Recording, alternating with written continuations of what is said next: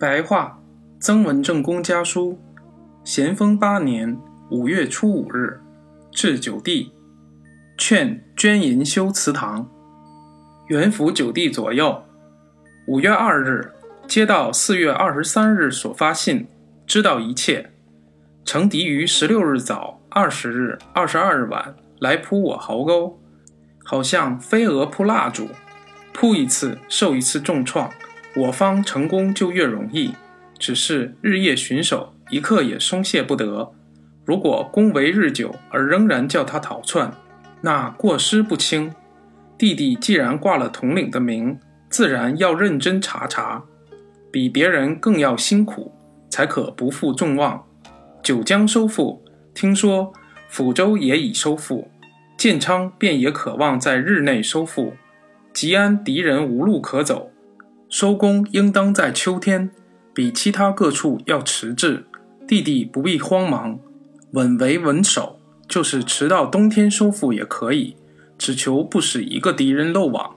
如果像瑞林有敌外窜，或像武昌的敌人在夜晚潜逃，那即使时间快而不免为人家指责；如九江的斩杀殆尽，那即使时间迟一点，却没有后患。希望弟弟忍耐谨慎，勉力把这场仗打到底，打成功，非常重要。我病体逐渐好了，晚上还是不能熟睡，心里纠缠不清，回忆往事，又悔又愧，不能摆脱。四月底做先大夫祭祀记一首，献送贤弟看看，不知还可用不？这事儿温帝极为认真，望帝另卷一份寄温帝看看。这本方便时仍旧寄回，因家里抄手太少，没有副本。弟弟在军营里寄回家里的银钱，先后都如数收到，要随处留心，数目多少要考虑妥当。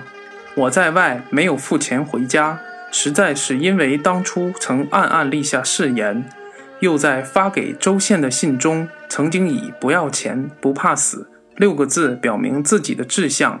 而令老父在家受尽窘迫，百计经营，至今都深为痛心。弟弟从朝廷领取的银两与诺、罗、杨、彭二礼相似，有还不及他们的，是叫你不要超过他们，尽可这么做，不必多疑。我与叔父各捐五十两，积为新杠公。我又捐了二十两给辅臣公，三十两给靖西公。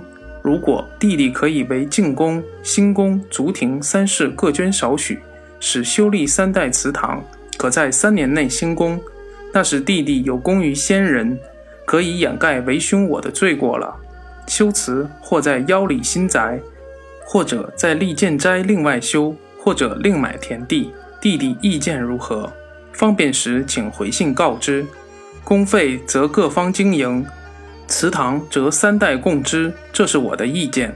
初二日接温帝信，是在湖北府署发。九江一案，杨、李都赏黄马褂，关、胡都加太子少保。想弟弟那边已听到了。温帝到安皇，与狄安相会后，或都留营，或者进京，还不知道。弟弟身体素来虚弱，眼下天热，还能耐劳吗？治念，治念。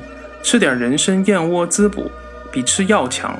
好的方子很多，比专吃水药强。